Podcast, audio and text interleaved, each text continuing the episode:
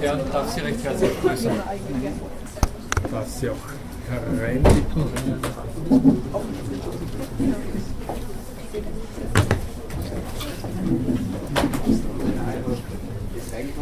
Wäre es möglich, dass Sie reinkommen oder?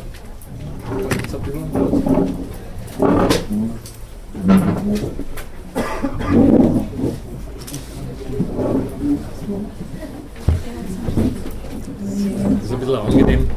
Erstens mal stehe ich dann nicht im Zug, wenn die Tür zu ist. Zweitens ist es für meine, für meine Konzentration zuträglich, wenn ich da nicht ständig von den Dingen abgelenkt werde, die da draußen am Gang sich abspielen. Also insofern. Es ist überhaupt ein bisschen verkehrt herum angeordnet. Das wäre ganz günstig. Die Tür nicht unbedingt in dem Bereich haben, wo ich ständig irritiert werde von dem, was immer da.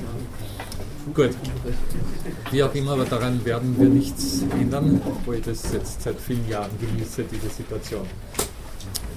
Ja, vielleicht kurz äh, zum Organisatorischen. Noch sind da Fragen aufgetaucht. Gibt es Wünsche, Bedürfnisse?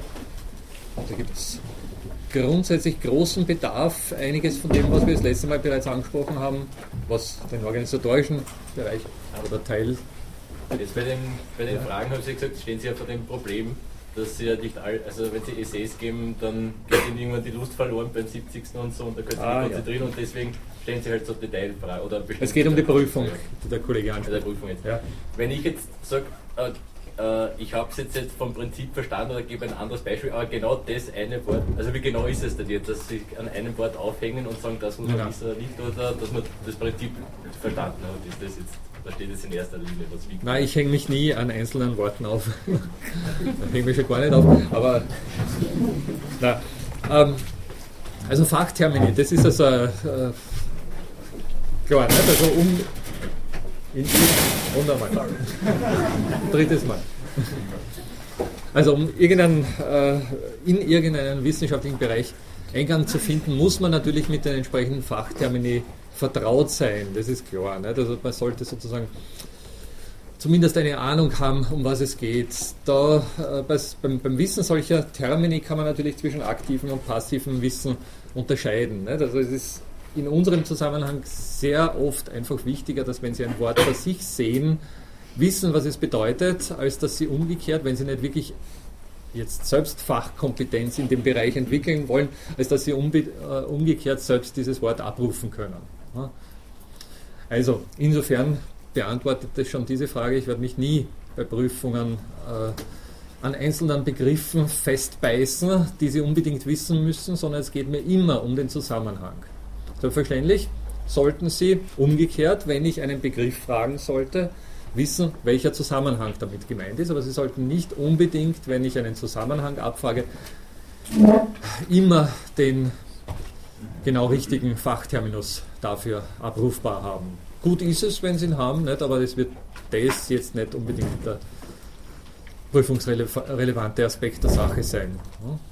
Also das heißt, der Zusammenhang und ganz allgemein, das gilt für philosoph- philosophische Themen grundlegend, ganz allgemein das Problembewusstsein, das mit diesen Aspekten, die da angesprochen sind, verbunden ist, das ist das, was prüfungsrelevant ist, zumindest in meinen Prüfungen.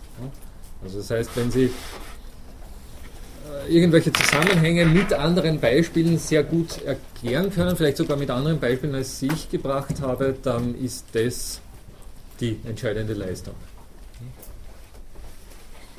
Danke. Beantwortet Ihre Frage in etwa. Ja, bitte? Ja, es ist hier etwas in the making. Also es gibt eine Reihe von Geräten, die vor mir liegen. Ich habe auch schon gehört, dass äh, geplant ist, einen File at least. Ah ja. Also es gibt für alle. Ja. Es gibt für alle, die äh, es nicht wissen, sowas wie eine philosophische Audiothek im Internet, wo eben der Kollege sich freundlicherweise bereit erklärt hat. Also er macht das jetzt schon einige Semester, er ist schon ein äh, erfahrener Profi beim Mitschneiden und Bereitstellen von Audiofiles und insofern äh, wird es auch für dieses Semester wieder diese Mitschnitte zum Abhören geben. Wir werden dann vielleicht den, den URL, sobald ich ihn geschickt bekomme, auch wieder auf der Seite dieser Lehrveranstaltung ausstellen, sodass Sie dort nicht nur hinklicken brauchen und die Vorlesungen abrufen können. Ich sage vielleicht da kurz auch noch was dazu. Ich meine, es liegt auf der Hand, dass Vorträge, insbesondere so wie ich sie äh, zu halten wünsche, auch von, meiner, von meinem Herangehen her zu halten wünsche, äh, nicht immer die geschliffenste Struktur aufweisen. Also man könnte sich sozusagen Vorträge vorstellen, Vorlesungen vorstellen, bei denen unter Umständen, sagen wir mal, der rote, der rote Faden äh, leichter zu verfolgen ist und die Linie eher eingehalten wird, die am Anfang der Lehrveranstaltung eingeschlagen wird und ähnliches mehr. Ich bin der Meinung, dass, oder ich weiß aus eigener Erfahrung, dass zumindest bei meinem Vortragsstil, dass sehr oft die Lebendigkeit leidet. Also das heißt, es ist äh, ein Trade-off, wie die Amerikaner sagen, zwischen einerseits Struktur und Lebendigkeit und andererseits Lebendigkeit oder in dem Sinne dann vielleicht auch leichter Verfolgbarkeit eines äh, Vortrags. Ich persönlich bin der Meinung, aber das ist ein persönliches Dafürhalten, äh, dass gerade bei solchen Lehrveranstaltungen wie dieser hier eher ein wenig Abstriche an die Struktur gemacht werden können und dafür die Lebendigkeit im Vordergrund stehen sollte. Also das heißt, äh, der Versuch, sie alle nicht äh, interessensmäßig irgendwie zu verlieren, in eigene Gedanken abgleiten zu lassen und vieles mehr.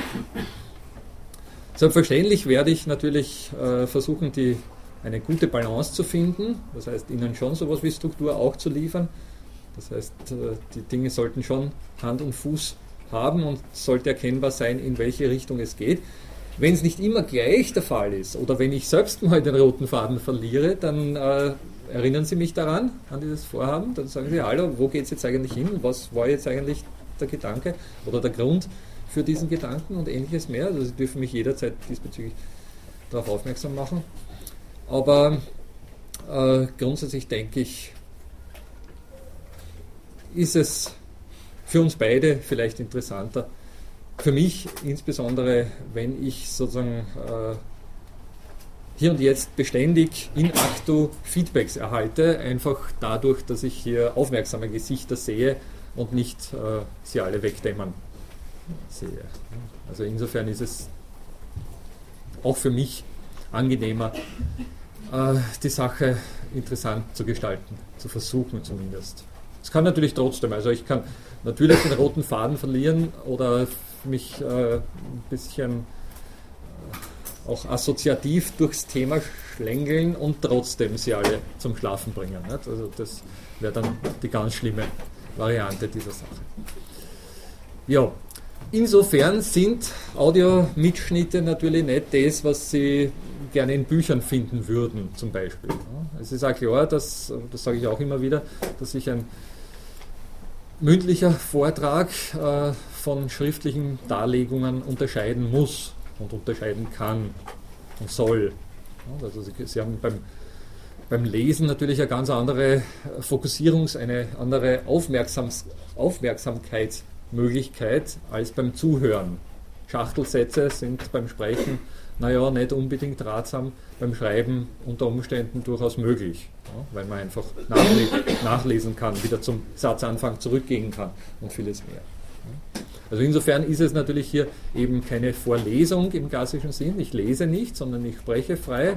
Und das geht gelegentlich zumindest, auch das meine Erfahrung, ein bisschen auf Kosten der Struktur und vielleicht ein bisschen auf Kosten der Geschliffenheit. Deswegen bitte ich Sie, wenn Sie das dann abhören, haben Sie diesbezüglich ein bisschen, äh, naja, Mitleid für, oder Mitleid ist nicht das richtige Wort. äh, seien Sie diesbezüglich ein bisschen toleranter. Es ist ja jetzt in dem Sinne auch keine Radiosendung, es ist ja eben ein, eine Vorlesung, die nur den, den, den Namen äh, gleichsam aus der Geschichte übernommen hat, aber die diesbezüglich auch viel Raum für Feedback und für Interaktion bieten soll. Ja? Das heißt, es geht durchaus um ein Miteinander und nicht hier um eine monologische Darbietung meinerseits. Sie sollen Einfluss nehmen, sie sollen mitreden, sie sollen mich unter Umständen auch durch Fragen aus dem Konzept bringen, mich irritieren, mich darauf aufmerksam machen, wenn ich Blödsinn rede oder ähnliches und insgesamt auch mit ihren Interessen in diese Lehrveranstaltung eingreifen. Dafür muss Raum sein. Das betone ich. Ja. Gut. Noch Fragen, was das Organisatorische betrifft, was den Rahmen betrifft? Nein. Wie gesagt, es gibt diese Homepage, diese Internetseite, die die Lehrveranstaltung auch begleiten wird. Alles, was so relevant auftauchen sollte und jetzt nicht live bei jeder Lehrveranstaltung präsentiert werden kann, wird dort gepostet werden. Also halten Sie diese Seite im, im Auge. Auch Prüfungstermine, auch etwaige äh, entfallene Stunden. Ich gehe richtig in der, An in der Annahme, und das ist ein bisschen auch eine Frage, aber es ist durchaus auch ein Hinweis, ich gehe richtig in der Annahme, dass die nächste Stunde nicht auf einen Fenstertag fällt. Der nächste Montag, na, der übernächste, Entschuldige, der 25. Ne, äh, ist ein ganz normaler Universitätsbetrieb. Wissen Sie da vielleicht mehr als ich? Nein. Ja.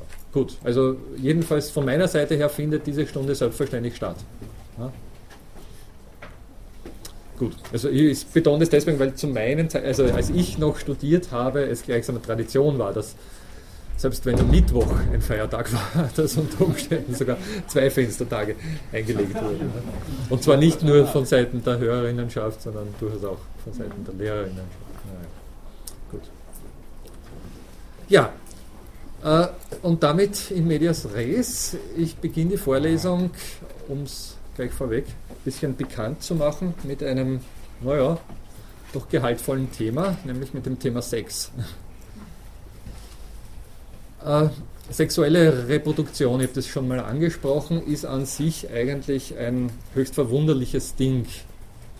Seit vier, fünf Milliarden Jahren gibt es Bakterien auf der Welt, die sich asexuell reprodu äh, reproduzieren und das klappt wunderbar. Das klappt äh, sogar in der Hinsicht wunderbar, als diese Rep Reproduktion keine ähm, so genauen Replikas liefert, also so genaue Weitergaben von äh, Erbinformationen äh, gewährleistet, dass damit Variation ausgeschlossen bliebe. Sie kennen die dahinter steckende Problematik. Im Prinzip geht es ja bei Reproduktion um eine 1 zu 1 Reproduktion. Also es soll genau das, was reproduziert wird, 1 zu 1 kopiert werden und in einer weiteren, sei es äh, Person oder weiteren Instanz vorliegen. Wenn es die, die Bakterien betrifft, dann sollen es identische Bakterien sein. Identische Reproduktion hat welchen Nachteil? Keine Variation. Ganz richtig. Und Keine was? Evolution. Bitte? Keine Evolution. Genau. Und was äh, würde das bedeuten? Keine Evolution? Kann veränderten Umwelt nicht Ganz richtig. Also in dem Moment, wo Sie eine Veränderung in der, in der Umwelt, also solange die Bedingungen gleich bleiben, okay. Nicht? Also wenn dieser Organismus angepasst ist, wenn das Bakterium in, unter diesen Bedingungen existieren kann, ist es natürlich sinnvoll, wenn eins zu eins kopiert wird. Selbe Bedingungen, selbes Bakterium, das, in dies, das unter diesen Bedingungen überleben kann oder das tun kann, was es eben tut. Ja? Wehe, die Bedingungen variieren. Ja? Dann wäre das Bakterium, das eben seine Lebensbedingungen nicht anpassen kann, sofort ausgestorben. Das heißt, Anpassung beruht selbstverständlich, das wissen Sie alle, auf der Möglichkeit zur Variation und Variation geschieht wie in der Evolution durch Mutation, ganz richtig, die im Rahmen von Bakterien nur eigentlich Zufallsfehler darstellen. Also ein gewisser Ansatz von nicht richtig weitergegebenen Erben, Erbinformationen streut sich über die große äh, Zahl der Instanzen, die da sich in dieser Art und Weise produzieren. Einige davon sind durch diese Zufallsfehler interessanterweise an neue Bedingungen unter Umständen ein bisschen besser angepasst. und haben damit Überlebensvorteile und bringen ihre spezifische Erbinformation damit besser in die nächste Generation ja, und werden sich damit zumindest in den entsprechenden Nischen unter diesen Bedingungen dann entsprechend äh, gut behaupten. Okay, das funktioniert, funktioniert, wie gesagt, seit 5 Milliarden Jahren oder 4, 5 Milliarden, genau weiß man es nicht. Die eine Milliarde, mein Gott. Ja. Recht gut, recht effektvoll. Frage, warum gibt es sexuelle Reproduktion? Sexuelle Reproduktion, bitte halten Sie sich das vor Augen, ist extrem aufwendig. Warum ist sie aufwendig? Was braucht ja, Paarung ist einmal eine ziemliche Action, ja, das stimmt. Die Frage, ob es mehr Work oder mehr Labor ist im Endeffekt. Ja, das ist interessant, aber äh, es ist doch mit Schweiß verbunden und eine äh, Reihe von, naja, sagen wir mal von außen betrachtet nicht so gustiösen Körperflüssigkeiten und viel mehr, nicht? also kann man schon, naja. Äh, warum das Ganze? Aber grundsätzlich nicht, was ist der Aufwand dabei jetzt in evolutionärer Hinsicht, abgesehen von den, weiß nicht, zehn Minuten, halbe Stunde, Stunde, wie auch immer lange das dauern mag. Ne? Ähm, äh, was ist der eigentliche evolutionäre Aufwand bei der sexuellen Reproduktion? Ganz richtig, wir brauchen mindestens zwei. Ganz richtig, Entschuldige, dass ich Sie unterbrochen habe. Äh, wir brauchen mindestens zwei unterschiedliche Individuen, die ihre Erbinformationen gleichsam vermischen und gemeinsam weitergeben. Und evolutionär ein Männchen und ein Weibchen zu bilden und die ganzen Apparaturen, die dazu, äh, also die da mit im Spiel sind, nicht? Geschlechtsorgane und vieles mehr und unterschiedliche Verhaltensformen und all das. Ne? Das ist äh, enormer Aufwand. Also warum die ganze Sache? Im Prinzip haben wir es so implizit auch schon angesprochen. Ja, und zwar ganz entscheidend. Ne? Also während Sie bei, also bei, bei asexueller Reproduktion gleichsam auf diese, naja, glücken könnende oder auch nicht glücken könnende äh, Zufallsmutation eines einzigen Individuums angewiesen sind, ja, potenzieren Sie diese Wahrscheinlichkeit, wenn Sie zwei Individuen, die jeweils für sich mutieren können, miteinander äh, kreuzen. Das heißt, sexuelle Reproduktion erhöht die Anpassungsfähigkeit enorm. Es wurden diesbezüglich eine ganze Reihe von interessanten Simulationen durchgeführt. Das ist ganz einfach, warum Simulationen? Also wir sind wieder bei meinen geliebten Computersimulationen, die ich im vorigen Semester dann mm, ziemlich intensiv zum Thema der Lehrveranstaltung gemacht habe, die auch hier gelegentlich angesprochen werden, aber nicht so eine große Rolle spielen werden. Äh, warum Simulationen, wenn es um solche evolutionstheoretischen Fragen geht, also Computersimulationen, die Antwort liegt auf der Hand. Komplexe Systeme sein. Äh, ja, ganz richtig. Also äh, der entscheidende Punkt sind die Zeiträume, ich weiß nicht, da habe ich es auch gehört, habe ich es gehört. Ne? Also sagen wir mal, bei, bei den meisten äh, Organismen dauert äh, relevante Variation so lange, dass kein Mensch sie beobachten könnte.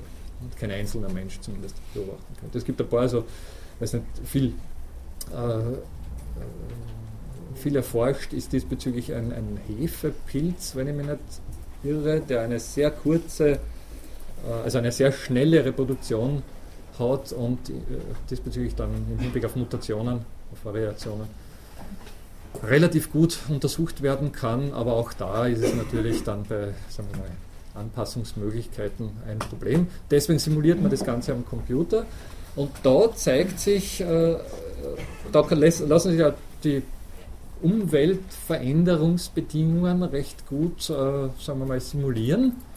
Und da zeigt sich interessanterweise, dass bei leichten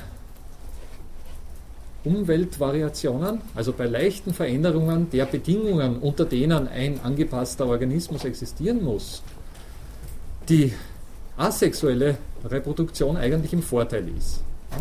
Also wenn sozusagen die Bedingungen relativ langsam variieren, dann schafft es die, die asexuelle Reproduktion besser, entsprechende Variationen hervorzubringen, die dann eben auf die neuen Bedingungen angepa angepasst sind. Wenn allerdings die Bedingungen schnell wechseln, also wenn, weiß nicht, zum Beispiel im Hinblick auf klimatische Veränderungen äh, sich Kälteperioden mit Wärmeperioden relativ schnell abwechseln, dann zeigt sich die sexuelle Reproduktion klar im Vorteil. Okay, und warum äh, bringe ich jetzt dieses Beispiel von der sexuellen Reproduktion im Rahmen einer Lehrveranstaltung, die es eigentlich mit Leben ohne zu arbeiten äh, zu tun haben sollte? Hat jemand eine Idee?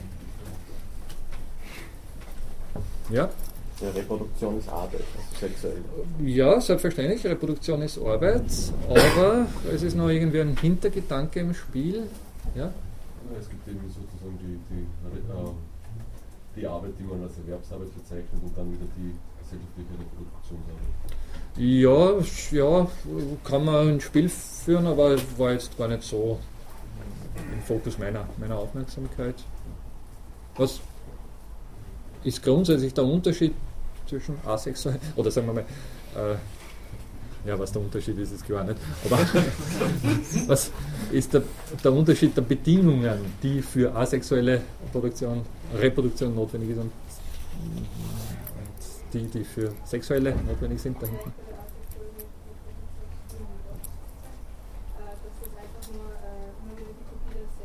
Ja.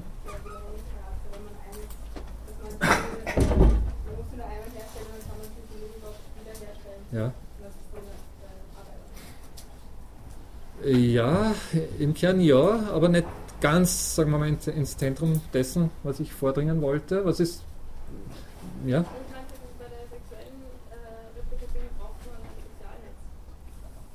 Nochmal, lauter?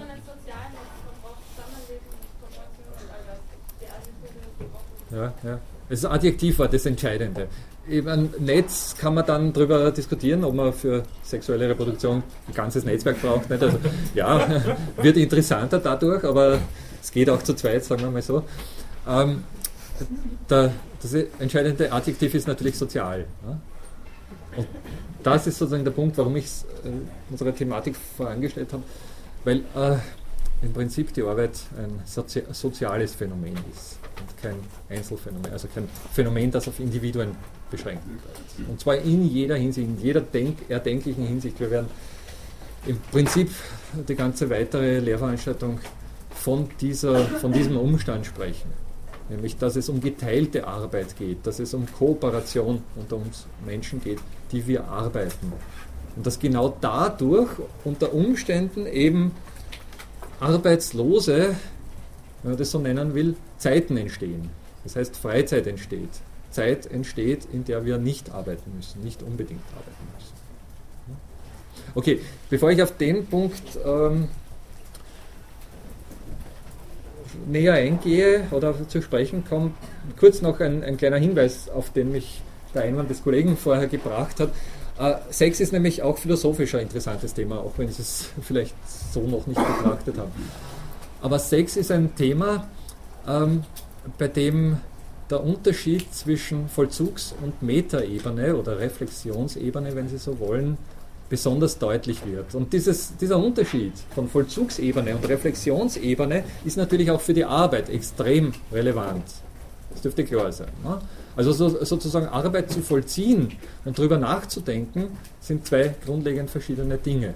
Obwohl natürlich auch das drüber nachdenken, gleich vorweg, Arbeit machen kann. Das ist die Arbeit, die wir Philosophen, Philosophinnen im Allgemeinen leisten. Beim Sex, denke ich, haben Sie alle eigene Erfahrungen und wissen, äh, was da der Unterschied ist. Es ist genau das, was wir vorher kurz so angedeutet haben, natürlich besonders problematisch, dass Sex von außen betrachtet, also wenn man nicht persönlich involviert ist, naja, eher eine seltsame Sache ist, nicht? Also mit einer ganzen Reihe von Dingen verbunden ist, die jetzt nicht unbedingt in jeder Hinsicht geschmackig sind und äh, naja. Wenn man dagegen äh, involviert ist, ne, wenn man mittendrin ist, na, dann schaut die Sache extrem anders aus. Das wissen wir. Und sozusagen dieses Involviertsein in einer Sache, teilnehmen, mitmachen, gerade drinnen sein und im Unterschied dazu, das Reflektieren, das darüber nachdenken, das von außen beobachten, dieser Unterschied zwischen diesen beiden Ebenen ist ein philosophisch höchst relevanter. Äh, Sie kennen so Klassiker wie den äh, Kreter Epimenides. Oder kennen ihn auch nicht? Wer kennt ihn nicht? Epimenides war ein Kreter, der was, was gesagt hat? Ganz richtig. Ja? Und was tut er, wenn er das sagt? Bitte? Ja, aber sozusagen in philosophischer Hinsicht oder in der Hinsicht, die ich vorher gerade angesprochen habe, tut er was? Nämlich um den, um den Feldherrn zu täuschen, der da nach dem Weg gefragt hat. Sie kennen diese Geschichte, also ein feindliches Heer äh, wollte Kreta erobern und hat quasi nach dem Weg gefragt. Nicht? Und äh, Epimenides hat Auskunft gegeben, hat aber gleich dazu gesagt, alle Kreter lügen. Ne? Und Epimenides war natürlich selbst ein Kreter und deswegen war nicht so klar, meint er die anderen, meint er sich selbst. Das heißt, er hat was getan, er hat die Vollzugsebene mit der Metaebene vermischt. Er hat unklar gelassen, auf welcher Ebene er sich gerade bewegt. Gibt er jetzt tatsächlich eine Auskunft oder macht er eine Aussage über diejenigen, die eine Auskunft geben, nämlich die Kreter? Ja? Das heißt, vollzieht er gerade eine Handlung oder macht er eine Aussage über den Vollzug dieser Han Handlung? Vollzugsebene, Metaebene. Metaebene ist die rübergelegte Ebene. Und Sie wissen aus der philosophischen Geschichte, genau dadurch entstehen Paradoxien, Zweideutigkeiten und vieles mehr. Na, das ist nicht so ganz klar. Sagt er jetzt die Wahrheit oder lügt er? Da er, doch, da er ja selbst auch ein Kreter ist. Also um, um, die, um die Relevanz dieser Ebenenvermischung oder Ebenentrennung, je nachdem wie man es sehen will, ein bisschen deutlich zu machen. Ein berühmtes Beispiel, das Sie dann selbst zu Hause ausprobieren können.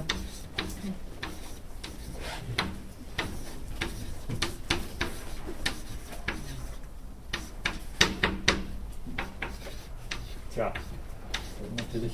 Also dieses Wort geht hier weiter.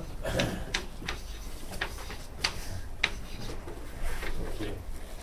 Kann es jeder lesen, Sie können es sich aufschreiben und dann eine Lösung suchen für, dieses, für diesen Satz.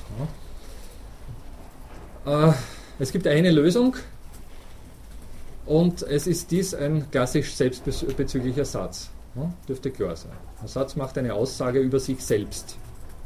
Er vermischt in dem Sinne Vollzugsebene und Metaebene. Also nur um Sie darauf aufmerksam zu machen, diese Ebenentrennung ist philosophisch höchst interessant, spannend. Und die Vermischung oder das, die nicht klare Unterscheidung der Ebenen hat äh, in der Philosophiegeschichte für eine Vielzahl von sehr berühmten Problemen äh, gesorgt. In der Arbeit haben sie diese Ebenenvermischung natürlich auf Schritt und Tritt gegeben. Schon indem ich darauf hinweise, dass auch wir Philosophen, Philosophinnen Arbeit leisten, indem wir über Arbeit nachdenken, ja, haben sie eine klassische Ebenenvermischung drinnen. Und das lässt sich dann natürlich von Seiten der Gesellschaft, von Seiten jemandes, der außen steht, sofort nachfragen, naja, wie relevant ist die Arbeit, über die Philosophen nachdenken und wie relevant ist die Arbeit der Philosophinnen selbst, nämlich das Nachdenken selbst. Auch da kann man insbesondere dann, wenn es durchaus nicht mehr nur wenige sind, die über die Arbeit nachdenken, doch einiges reflektieren und hat damit eine weitere Ebene ins Spiel gebracht. Also das behalten wir im Auge. Die Ebenenvermischung, die wird immer wieder eine große Rolle spielen. Die wird insbesondere natürlich in dem Zusammenhang eine Rolle spielen, da äh, vom Nichtarbeiten die Rede ist, von einem Leben ohne zu arbeiten die Rede ist. Ja? Sie können sich gut vorstellen, dass es eine ganze Reihe von äh, Zeitgenossinnen und Zeitgenossen gibt, die der Meinung sind, dass Philosophen eigentlich nicht arbeiten. Leben ohne zu arbeiten. Also dieses Buch, das ich letzte Woche angesprochen habe, das schon ein bisschen älter ist von mir, habe ich damals natürlich genau mit dem Hintergrundgedanken so genannt, Leben ohne zu arbeiten, weil es natürlich von jemandem geschrieben wurde, der sehr oft eigentlich als nicht arbeitend äh, wahrgenommen wird. Also man kann das durchaus auch auf die Wissenschaft schlechthin äh, ausdehnen oder noch weiter im Hinblick auf Kulturschaffende, Künstler und vieles mehr. Nicht? Also wir wissen, dass da ein durchaus intensiv geführter gesellschaftlicher Disput stattfindet äh, über die Frage, ob denn das im selben Sinn Arbeit ist, wie sie etwa in der Fabrikshalle geleistet wird. Und wir sind solchen Fragen oder solchen Diskus Diskussionen allgemein äh, gegenüber mittlerweile sehr vorsichtig geworden, weil wir wissen, dass im 19. Jahrhundert ähnliche Fragen auch im Hinblick auf, äh, weiß nicht, diejenigen, die eine Fabrik leiten oder besitzen und diejenigen, die eben in der Fabrik arbeiten, geführt wurden. Das heißt, die, die in der Fabrik gearbeitet haben, haben nicht in jeder Hinsicht das, was diejenigen, die die Fabrik besessen haben, getan haben, für Arbeit gehalten. Auf einer anderen Ebene haben sie gleiche Unterscheidung zwischen White-Collar und Blue-Collar Workers. Also diejenigen, die eben die weißen Kriegen tragen und in der Managementabteilung sitzen oder in der Führungsebene sitzen, werden von denen, die einen blauen Kragen haben, nämlich den blauen Kragen des Arbeitsgewandes haben, nicht unbedingt als im selben Sinn arbeitend wahrgenommen. Ja, und wenn es dann um Verteilungsfragen geht, gibt es natürlich sehr unterschiedliche Perspektiven und Meinungen darüber, wer wie viel bekommen soll. Das dürfte klar sein. Historisch ist, wie der gute Karl Marx formuliert hat, die Geschichte der Arbeit eine Arbeit von solchen, also ich, ich persönlich sage jetzt nicht mehr Klassenkämpfen dazu, aber von Wahrnehmungsproblemen Wahrnehmungsdefiziten. Das heißt, Sie haben in der Geschichte der Arbeit regelmäßig unterschiedliche Perspektiven auf bestimmte Arbeitsaktivitäten, die in unterschiedlichem Ausmaß der Meinung sind, dass das wirklich Arbeit ist, was da geschieht. Um das vorwegzunehmen, es gibt eine sehr berühmte Stelle bei Aristoteles zum Beispiel, wo er von den müßiggängerischen Priestern schreibt, die angeblich eben gar nicht arbeiten müssen, sondern so damals nicht so relevant scheinende Dinge tun, wie zum Beispiel die Mathematik erfinden, ja, zu rechnen. Wir werden auf das noch ausführlich zu sprechen kommen. Gibt es da? Ja, bitte. Ich weiß nicht, ob Sie zufällig die Presse am Sonntag lesen. Da ist ja Äh, gestern auch ein.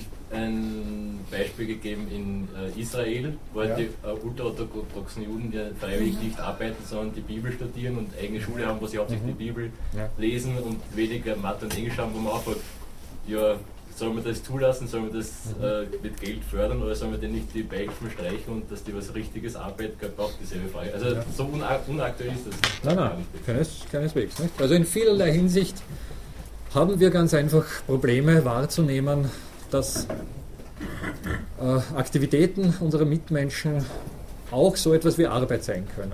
ne? Um ein besonders, sagen wir mal, weittragend oder vielleicht auch ein bisschen radikales Beispiel zu bringen, das ich in dem Buch Leben ohne zu arbeiten dann am Ende angeführt habe. Nicht, also Sie wissen, dass in Australien äh, die dortigen Ureinwohner eine äh, bestimmte Tradition haben, mit ihren Urahnen in der sogenannten Dreamtime Zeit zu verbringen.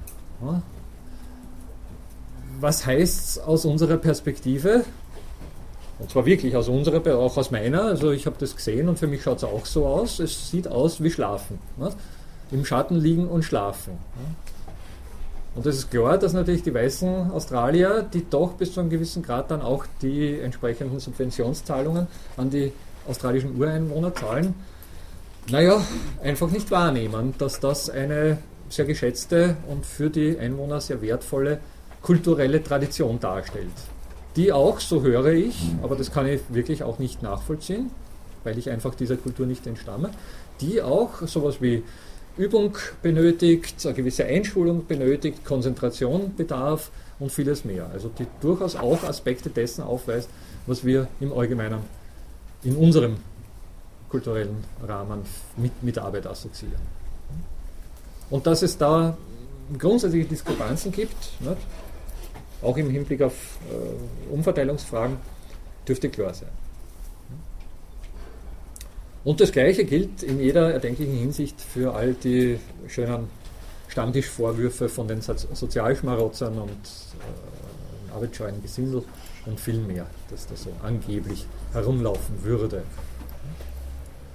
Und sie merken, aus diesem, merken von diesem Hinweis her bereits, dass ich grundsätzlich nicht der Meinung bin, dass es ein Leben ohne Arbeit gibt. Es ist nur eine Frage, was man jeweils als Arbeit bezeichnet. Naja, okay. Also das geht wirklich bis, entschuldige nur eine Sekunde, es geht wirklich bis auch auf, auf die Ebene, dass ich der Meinung bin, dass selbst wenn wir schlafen, unser Körper zumindest den Stoffwechsel vollzieht, nicht? Und in gewisser Hinsicht auch arbeitet. Und dabei Energie verbraucht wird und Energie freigesetzt wird und vieles mehr. Bitte. Ich würde jetzt eine Kontrollfrage stellen. Ja. Äh, Gibt es irgendetwas, was Sie während einer Lebensphase eines Menschen als nicht arbeitsam überhaupt bezeichnen Äh, würden? Ich würde so antworten. Es gibt natürlich gewisse Rahmenbedingungen dafür, von Arbeit zu sprechen. Und wir können ohne weiteres jetzt zum Beispiel, ich weiß nicht, volkswirtschaftlich einen gewissen Rahmen abstecken und sagen, innerhalb unserer österreichischen Gesetzeslage, und dann würde ich sofort sagen, natürlich, in diesem Rahmen lässt sich ganz klar unterscheiden, was Arbeit ist und was nicht Arbeit ist. Und wir können auch der Meinung sein, dass dieser Rahmen, dieser in dem Fall gesetzliche Rahmen, äh, eigentlich nicht angebracht ist für unsere moderne Gesellschaft, weil es eben eine ganze Reihe von Arbeiten gibt, die wir durchaus auch in anderer Hinsicht als Arbeit bezeichnen würden, aber die da nicht reinpassen. Ne? Dann wäre der Rahmen ein anderer, aber es wäre trotzdem ein Rahmen. Ne? Innerhalb dessen zwischen Arbeit und Nichtarbeit äh, unterschieden werden kann.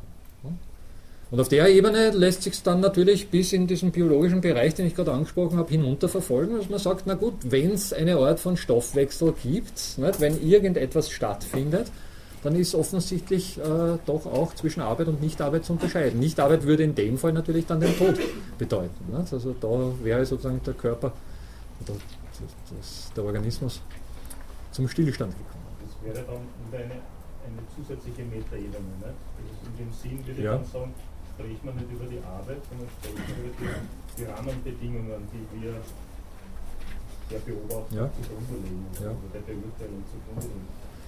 Kann man durchaus so sehen. Ne? Also, um es mit einem Schlagwort, äh, einem sehr berühmten mittlerweile äh, Schlagwort zu beleuchten, nicht? Also, was Arbeit ist, ist beobachterabhängig. Ne? Was Arbeit ist, hängt vom Kontext ab, in dem etwas als Arbeit stattfindet und dieser Kontext wird dann eben vom Beobachter bestimmt. Ne? Das heißt, wenn ich mich im aktuellen österreichischen gesetzlichen Rahmen im Hinblick auf Arbeitsgesetzgebung bewege, ne, dann ist klipp und klar festgelegt, was Arbeit ist und was nicht Arbeit ist. Wenn, mich, wenn ich mich in einem, weiß nicht, eher an äh, Reformen dieses Rahmens interessierten Diskurs bewege, dann wird noch immer zwischen, äh, weiß nicht, Schlafen und, und irgendwelchen körperlichen Aktivitäten vielleicht zu unterscheiden sein oder auch geistigen Aktivitäten zu unterscheiden sein. Also da ist sozusagen die, die, die, die Grenze zwischen Arbeit und Nichtarbeit noch nicht auf diesem biologischen Niveau herunter. Auch da gibt es sozusagen eine Unterscheidung. Aber darüber hinaus lässt sich dann eben auch sehr allgemein unterscheiden. Was Arbeit ist, nochmal, hängt vom Beobachter ab. Das ist der entscheidende Punkt bei dieser Sache. Und es kommt dann natürlich darauf an, wie wir den Beobachter fassen, wie wir den Beobachter auch äh, wissenschaftlich zu fassen bekommen in einer Gesellschaft, wo die Beobachtung bereits auf Dauer gestellt wurde. Nicht? Also wo es sowas, ich komme gleich, also wo es so etwas wie einen professionellen Beobachtungsbetrieb gibt. Was wäre der, dieser professionelle Beobachtungsbetrieb, der als solcher auch gesellschaftlich abgestellt wurde, also der sozusagen den Auftrag bekommen hat, zu beobachten. Was wäre dieser Betrieb? Was? Bitte? Nein, so profan ist es nicht. Also es ist nicht jetzt viel tiefgründiger, aber es ist doch ein anderer Betrieb. Bitte? Die Wissenschaften, ganz richtig. Also die Wissenschaften haben, der moderne Wissenschaftsbetrieb hat im Prinzip zumindest heutzutage die Aufgabe zu beobachten und sich dabei auch Meinungs, in seiner eigenen Meinung eher herauszuhalten. Also er soll sich nicht involvieren, er soll von außen beobachten.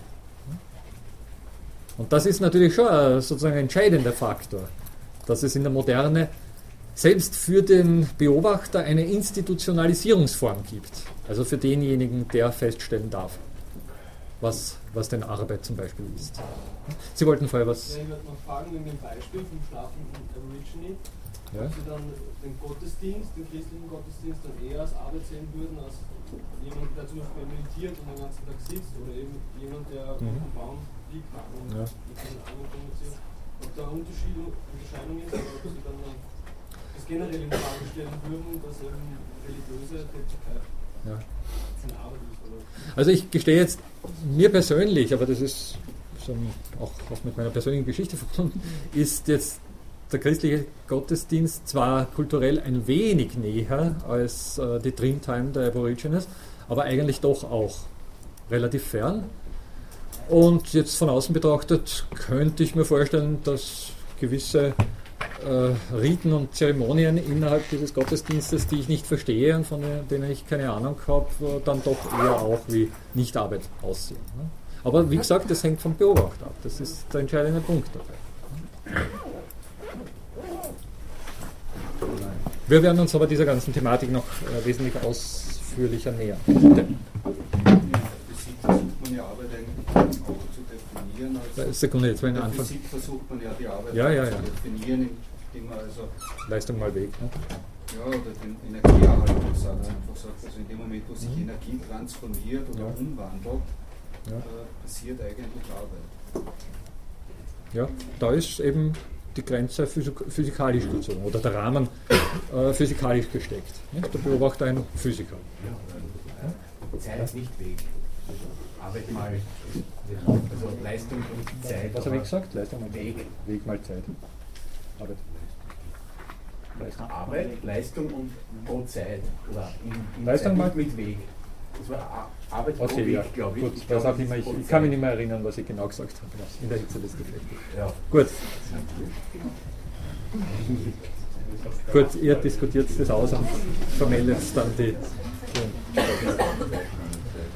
Ähm, worauf ich hinaus will, ist der, der Punkt, dass in unserer modernen Gesellschaft jeder von uns seine, seinen spezifischen Blickwinkel, seine Perspektive auf das hat, was Arbeit bedeutet und genau deshalb natürlich der Einigungsprozess darüber, was Arbeit ist, entsprechend au arbeitsaufwendig wird. Also um das zu verdeutlichen, das werden wir im, im Zuge der Vorlesung noch wesentlich intensiver diskutieren oder besprechen.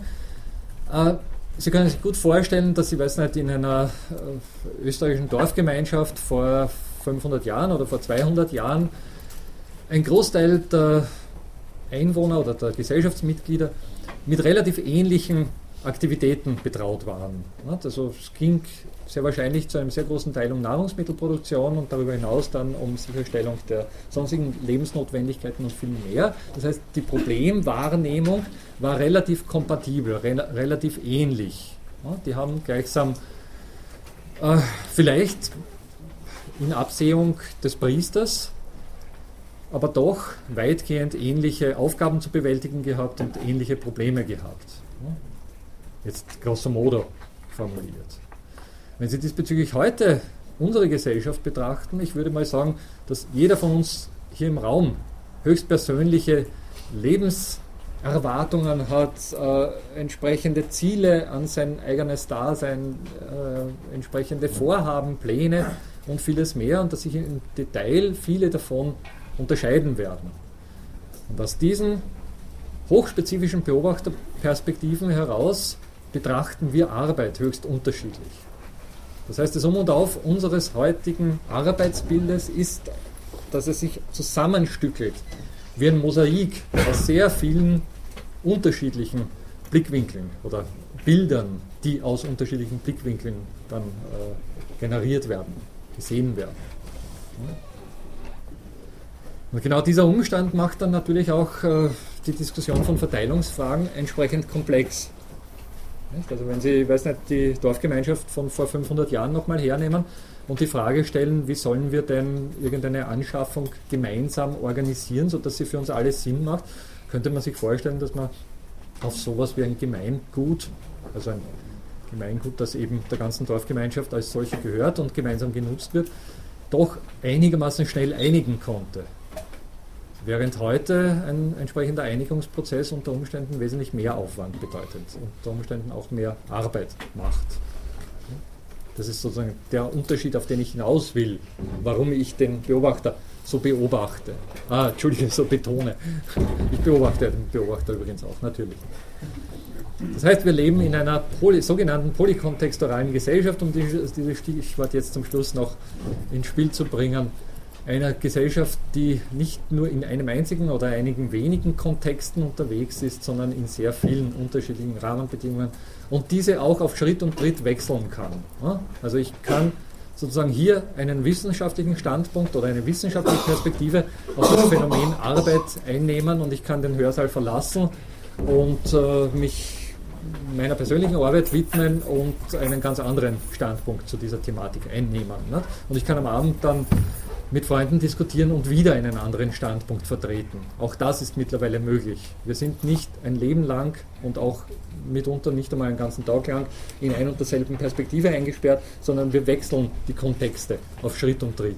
Und wir wissen alle aus eigener Erfahrung, dass wir auch äh, beim Vertreten von Meinungen mal so argumentieren können und dann an einem anderen Tag oder am selben Abend vielleicht gewillt sind, die, die Dinge dann doch auch aus der anderen Perspektive zu betrachten. Okay, irgendwo habe ich vorher noch eine erhobene Hand gesehen, jetzt bin ich mir nicht sicher, oder habe ich mich da getäuscht? Nein. Okay, gut. Dann kommen wir zum eigentlichen äh, Punkt äh, unserer Geschichte. Genau. Es gibt so ein schönes Schlagwort von der Originally Affluent Society. Kennt das jemand von Ihnen? Und vor allem, was soll es bedeuten? Wer übersetzt uns das Schlagwort? Es kommt aus der, aus der Literatur und in dem Fall, soviel ich weiß, aus einer englischsprachigen Literatur, die noch nicht übersetzt wurde und deswegen äh, dieses Wort dann auch auf, oder diese, dieses, dieser Titel dann eben auch auf Englisch gehandelt wird. Was soll es bedeuten? Originally Affluent Society. Was stellen Sie sich darunter vor? Affluent, Affluent, also A-F-F-L-U-E-N-T. Affluent heißt, man hat Mittel zur Verfügung. Man ist wohlhabend. Man hat genug zum Überleben. Also eine Gesellschaft, die von Natur aus Ressourcen hat und andere, die sie nur geistig quasi.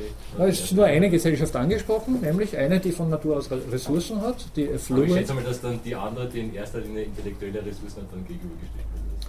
Äh, interessanterweise bei diesem, äh, bei diesem Titel eben nicht. Worum kann sich dann eigentlich nur handeln? Um eine originally, also eine ursprüngliche wohlhabende Gesellschaft, eine, die sehr alt ist. Es handelt sich um, eine, äh, um, um ein Buch von Marshall Salins, heißt der Gute, 1968 geschrieben, das von der sogenannten Stone Age Economy handelt. Stone Age Economy, also der Steinzeitökonomie. Und die These dieses Buchs beruht eben oder gipfelt in diesem Schlagwort von der Originally Affluent Society und meint nichts anderes, als dass eben Menschen vor langer, langer Zeit relativ wohlhabend existiert haben. Es gibt äh, sowas wie Schätzungen in diesem Buch, die davon ausgehen, dass diese Menschen damals eigentlich nur in etwa zwei Stunden lang am Tag dem nachgegangen sind, was wir als Arbeit bezeichnen würden. Das, das heißt, die haben doch im Vergleich zu unserem Arbeitsaufkommen relativ wenig gearbeitet. Heißt es das? Frage an Sie. Man denken Sie diesbezüglich, weiß nicht, an so, so weiß nicht, sehr plakata plakative Bilder eines Löwens, der halt gelegentlich seine Gazelle fängt nicht? und dann sich den Wanst voll und den Rest des Tages schläft. Ja, diesbezüglich. Ja? Eher im Gegenteil. Also das Freiwerden der Zeit in dem Sinne hat dazu geführt, dass mit enger Arbeitsteilung irgendwie überlegt wurde, was sich entwickelt hat. ja. Gut, aber man so da auch. Jahreszeiten, wo halt im Winter der Bauer quasi dann andere Dinge machen muss. Ja. Weil halt Felder angefroren sind. oder so. Ja. Na, vergleichen, wir es mal mit unseren Bedingungen. Also acht Stunden am Tag sind schon deutlich mehr als zwei Stunden am Tag. Also nur, nur um die Frage nochmal, Entschuldige, gleich, äh, um die Frage äh, nochmal auf den Punkt zu bringen. Nicht? Würde das heißen, dass wir im Zuge der historischen Entwicklung eigentlich mehr arbeiten müssen, als wir das früher äh, äh, tun mussten? Und würde es bedeuten, wenn wir sozusagen auf diesen ganzen Wohlstand und Kultur und all das, was uns umgibt, verzichten, wieder weniger arbeiten müssen? So, jetzt äh, hier ein Kollege, hier und dann hier. Okay, bitte. diesen im Beispiel Zirkulationsarbeit berücksichtigt. Weil das ist ja etwas, ist eine was spezielle Frage, ja.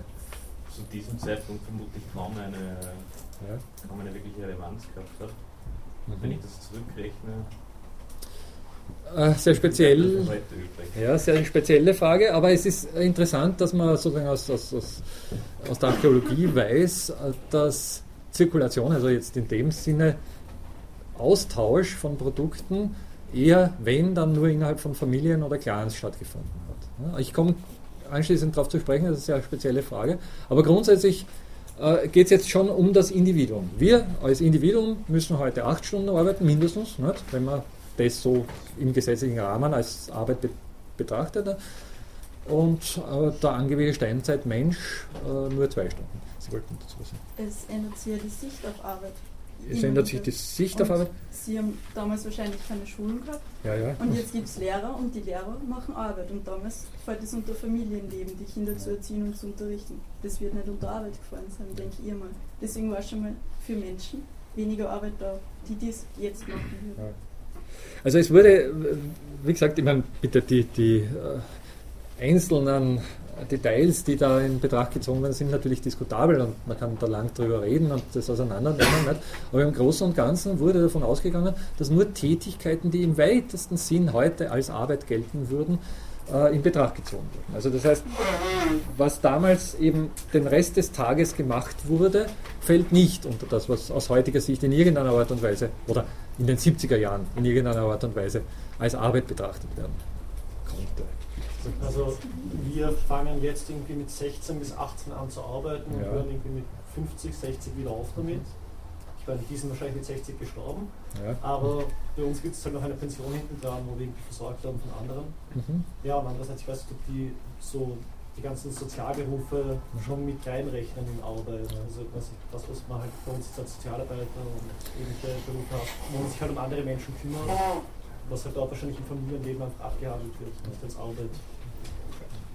Soweit ich mich erinnere, hat das der Marshall Salins durch, durchaus in Betracht gezogen. Also der hat die 40 Jahre äh, gleichsam Arbeitsleben, die heute ein normaler Mensch oder vielleicht schon nicht mehr äh, absolviert, umgerechnet nicht? auf das Dasein von Steinzeitmenschen. Ja? Ja, aber es war ja eine viel geringere Population und deswegen Individuell. Ressourcen. Individuell, eine Person, eine Person, also egal. Ne? Also ob das jetzt 10 sind und hier und heute äh, 7 Milliarden. Äh, ich meine, es, es spielt ein bisschen rein in die Problematik, die dahinter steckt. Da haben Sie schon recht. Aber sozusagen der Zahlenvergleich ist einfach von Individuum zu Individuum gezogen.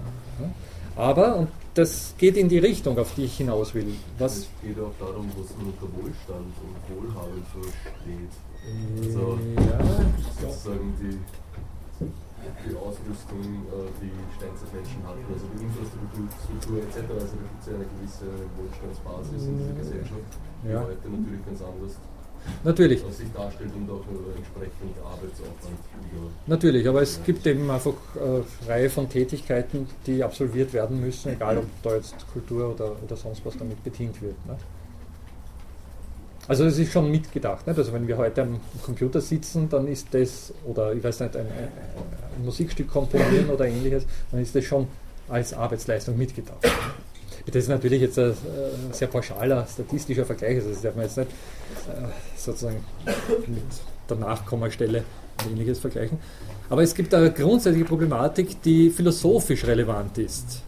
Und, und zwar auch für Sie alle im, im Verlauf Ihres weiteren Studiums. Ich, ich versuche nur eine Reihenfolge. Jetzt bin ich nicht sicher, wer von Ihnen zuerst aufzählt. Sie haben, Sie haben schon was gesagt, wenn man Kollegen zuerst. Ich würde mich fragen, was man mit so viel Freizeit macht. Also bei 24 Stunden am Tag, äh, wo man 8 Stunden schlaft durchschnittlich, 2 Stunden arbeitet, bleiben noch immer 14 Stunden übrig, ähm, wo man zumindest in der damaligen Zeit offensichtlich irgendwann einmal nicht mehr viel zu tun gehabt hat. Und heutzutage, wo wir einiges weniger an Freizeit haben, lernen wir die erstens mehr zu schätzen. Mhm. Und das ist wahrscheinlich auch der Grund, warum es viel mehr Möglichkeiten gibt, was man heutzutage auch in der Freizeit machen kann. Also der Wert der Freizeit äh, verhält sich ja eigentlich äh, indirekt proportional zu, zu, zu, zu, der Zeit, die wir arbeiten. Also je, je länger, na, plötzlich direkt proportional zu der Zeit, die wir arbeiten. Je länger wir arbeiten, desto wertvoller wird die Freizeit, desto mehr Arbeit stecken wir auch rein in diese Freizeit, etwas zu entwickeln, dass wir diese Freizeit machen können, damit wir nicht einfach nur die Höhlenmann schauen ohne Licht, ohne elektrisches Licht, ohne was nicht, Mobiltelefone, ohne ähnliches. Äh, absolut, da gebe ich Ihnen recht. Nicht? Aber also grundsätzlich äh, ist natürlich jetzt im Hinblick auf das, was da als Arbeit diskutiert wird, die Nicht-Arbeitszeit durchaus auch äh, etwas, das relevant ist, also das, das willkommen ist. Ja? Also es wurde schon so umgerechnet, dass da nicht Unvergleichbarkeiten entstehen. Also das ist es jedenfalls auch nicht, auf das ich hinaus will. Äh, dahin, Entschuldige, Kollegin war zuerst, Entschuldige, bin damit. Ich bräuchte Moderatorin, die da an meiner Seite die Übersicht bewahrt.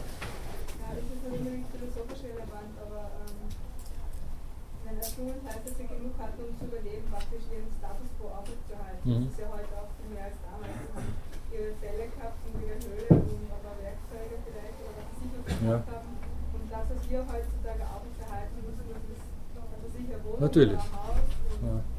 Also man kann diesbezüglich sogar nachhaken und, und, und sagen, zu dem Status, den wir heute aufrecht behalten müssen, gehört ja auch schon die ständige Veränderung dazu. Nicht? Also diese ständige Innovations- äh, Dynamik. Ganz richtig, nicht? Und Wirtschaftswachstum, das wir erwarten, gleichsam und vieles mehr. Nicht? Könnte man da einrechnen, gebe ich Ihnen absolut recht.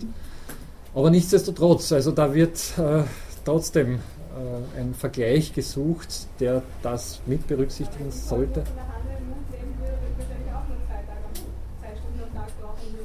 Das ist genau der Hintergrund dieser Frage. Nicht? Würde es nach guten alten Rousseau bedeuten, zurück zur Natur, ne? dann sind wir alle arbeitslos oder dann sind wir alle in der Lage, nur mehr zwei Stunden zu arbeiten. Würde es das bedeuten? Ist es so etwas wie eine Idylle, die damals in der Steinzeit geherrscht haben mag, wo die Leute einfach äh, arbeitslos glücklich waren? Und haben wir uns im Prinzip durch unseren zivilisatorischen Fortschritt um das Glück gebracht?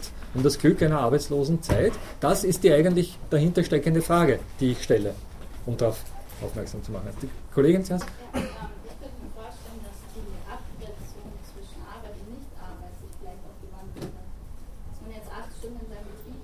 Ja.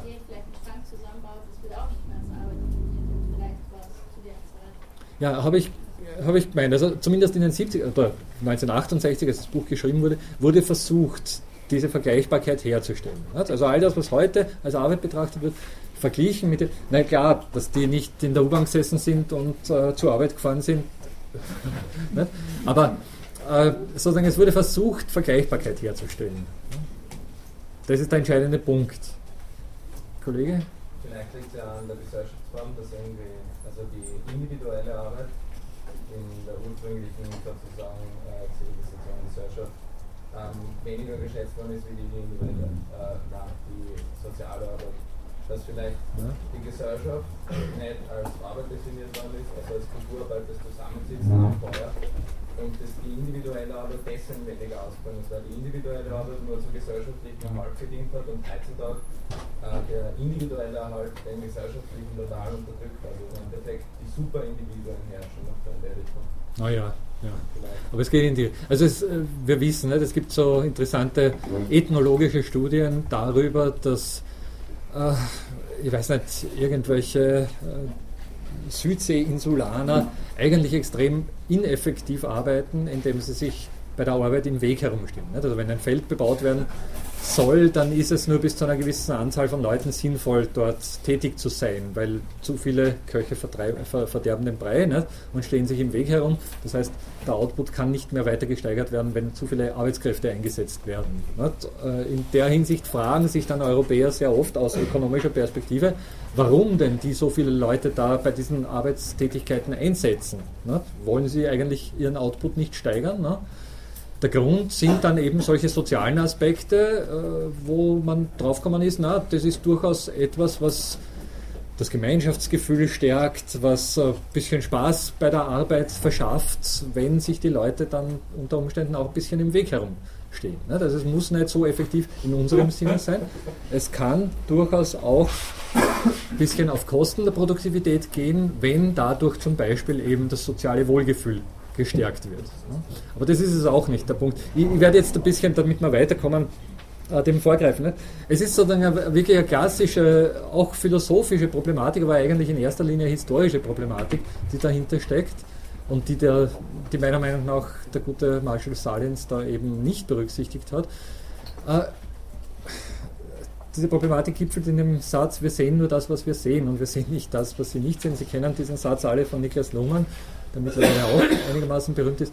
Äh, es geht darum, dass wir aufgrund der Artefakte und äh, Möglichkeiten, in diese ferne äh, Vergangenheit zu blicken, einfach ein bestimmtes Bild generieren. Das heißt, wir sehen natürlich nur diejenigen äh, Überbleibsel und Überreste archäologischen Artefakte, die diese Gesellschaft übergelassen hat, der es eben gelungen ist, damals unter den damaligen Bedingungen zu überleben. Wir sehen selbstverständlich nicht die Millionen von Individuen, die ausgestorben sind, weil sie eben nicht überleben konnten.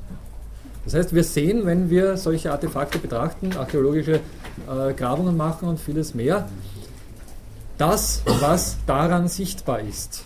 Und das ist natürlich das, was unter Umständen die wenigen Glücklichen übergelassen haben, denen es tatsächlich gelungen ist, in fast paradiesischen Zuständen irgendwo, wo sehr viel Nahrungsmittel vorhanden waren oder besonders üppige Gegenden vorhanden waren, also äh, Ressourcen vorhanden waren, äh, zu überleben.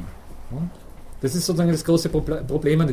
Bitte, äh, um es ein bisschen für unsere Thematik zu, äh, zu verdeutlichen. Wir haben von den von der Antike relativ wenig Überlieferungen. Wir haben einige sehr berühmte Überlieferungen, die fast alles das, was wir über die Antike wissen, zum Beispiel auch über die alten Griechen, die ja für unser Fach besonders relevant sind, all das beinhalten. Aber bitte Platons Staat zum Beispiel für einen historischen, umfassenden Tatsachenbericht zu halten, wäre höchst problematisch. Platon Staat ist kein Geschichtsbuch, also keine Darstellung der sozialen Bedingungen, das ist sowieso ein philosophischer Entwurf über eine mögliche bessere Gesellschaft und nicht eine Gesellschaft, wie sie damals war. Und es ist ein einziger, eine einzige Darstellung von einem einzelnen Philosophen. Das heißt, wir sehen, wenn wir die griechische Antike betrachten, das, was wir sehen können, weil uns gewisse Artefakte überliefert worden sind. Und wir sehen nicht all das, was die sonstigen Alltagsbedingungen der damaligen Zeit bergen mögen, die natürlich keine Möglichkeiten geschaffen haben, um irgendetwas schriftlich zu tradieren oder in irgendeiner Art und anderen Art und Weise zu tradieren.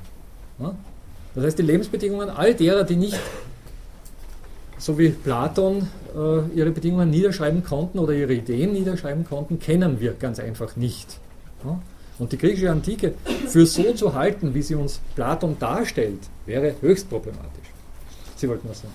Ja, aber es war ja auch noch im Mittelalter so, dass wir so Selbstverständlich. die durchschnittliche Arbeitszeit nur vier bis, also die durchschnittliche Erwerbsarbeitszeit oder Subsistenzwirtschaftszeit, mhm. auch bei den Webern zum, zum Teil war es ja auch so, wie auch in diesem Zeitrahmen, zumindest hat das Bertrand Rassler mal auch so, so bearbeitet ja. in dem Essay Ja.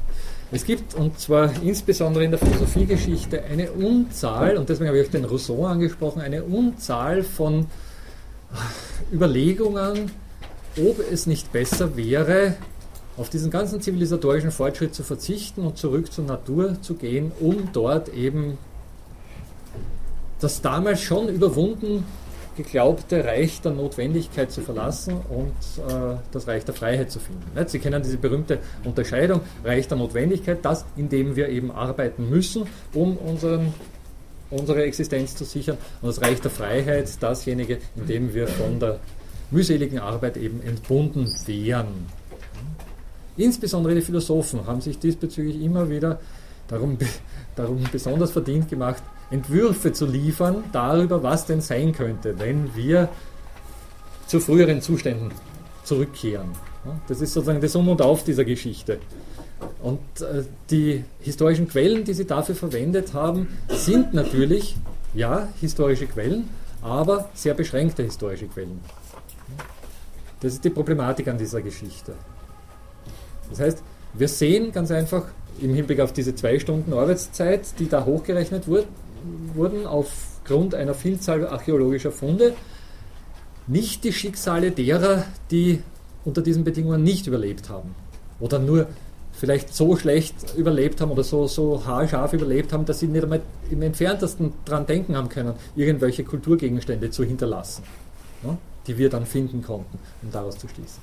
Okay, eine Frage? Achso, sorry, ja, bitte. War eigentlich mein Aufzeigen.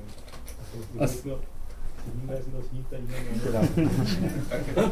Sie, Sie müssen einen gegebenenfalls klopfen, oder? Okay. Ähm, es gibt noch ein anderes Problem bei der griechischen ähm, sozusagen Geschichtsschreibung, zum ja. Beispiel das Salust, den Jugotinischen ja. Krieg, einfach aus einer bestimmten Perspektive geschrieben mit einem bestimmten Ziel, genauso die Aeneas wurde auch geschrieben. Oder das Symposium ähm, erzählt, gibt es auch mehrere Geschichten davon oder von der Hinrichtung Sokrates. Wenn man zum Beispiel die Geschichtsschreibung von Xenophon nimmt, sind die Umstände ganz anders abgelaufen. Und genau das kann man halt auch nicht bei den anderen ausschließen, dass halt auch zum Beispiel im Mittelalter unter bestimmten Umständen geschrieben wurde, dass einfach auch ein gewisses äh, kirchliches Bild mhm. irgendwie evoziert werden sollte. Ja. Und halt da ist auch immer noch die Problematik, was können wir jetzt nun von dem, was hinterlassen wurde, glauben. Ja. Ganz richtig. Womit hat, hat denn das zu tun, was der Kollege einwendet oder anmerkt? Etwas, was ich vorher angesprochen habe, was gab es eben zur Zeit von Sallust oder Platon oder auch der Kirchengeschichtsschreibung in dem Sinne nicht, was es heute gibt? Wissenschaft. Ganz richtig, Wissenschaft. Nicht? Die damaligen Darstellungen wurden natürlich nicht vor dem Hintergrund einer sehr elaborierten Objektivitätsdiskussion geführt oder geschrieben. Das heißt, wir sind heute auf Schritt und Tritt, und wenn Sie Ihre Diplomarbeit ab, abgeben, äh, Sie sind auf Schritt und Tritt auf Wissenschaftlichkeit festgenagelt. Sie sollen so objektiv wie möglich, dass Objektivität nicht gibt, das ist ein anderes Kapitel, nicht? aber sie sollen sich der Objektivität annähern. Sie sollen sozusagen so problembewusst wie möglich an ihre Quellen herangehen und das wirklich sozusagen durchforsten, ob sich nicht doch irgendwo ihre persönliche Meinung oder ihre persönliche Perspektive eingeschlichen hat. Das war natürlich für damalige Schreiber, Autoren in keiner Weise vergleichbar mit dem, was wir heute kennen, äh, sozusagen notwendig. Das war im Gegenteil sehr oft sogar äh, eher eine, so, etwas wie eine Auftragsarbeit, wo irgendein Herrscher oder ein Kirchenfürst oder was auch immer gemeint hat, jetzt stell uns bitte mal diesen Tatbestand dar, stell ihn historisch dar, aber selbstverständlich aus der Perspektive unserer Institution heraus. Das heißt, du schreibst es gefälligst so, dass wir dabei gut wegkommen. Wir die Kirche, wir die griechischen Philosophen, wir die, ich weiß nicht wer. Das heißt, mit wissenschaftlicher Objektivität, die wir heute auf Schritt und Tritt gewohnt sind, die wir natürlich trotzdem noch nicht erreicht haben, das ist ganz klar, aber die trotzdem zu einer Norm geworden ist, hat das nichts zu tun. Man könnte natürlich jetzt argumentieren, dass der gute Marshall Salins 1968 bereits in einem Wissenschaftsbetrieb operiert hat, ja, ganz klar. Aber ob er dabei wirklich dann diesen Umstand zur Gänze berücksichtigt hat, dass eben eine ganze Reihe von, also man möge sich das vorstellen, wahrscheinlich die große Mehrzahl derer, die damals gelebt, gelebt haben, keine Chance gehabt haben, irgendwelche Artefakte zu überliefern. Ganz einfach deswegen, weil sie wirklich rund um die Uhr mit der Überlebensfrage beschäftigt waren. Ob der das so berücksichtigt hat, ist die Frage. Bitte. Salins, Salins, also S-A-H. Oh, ist nicht mehr so viel Platz auf der.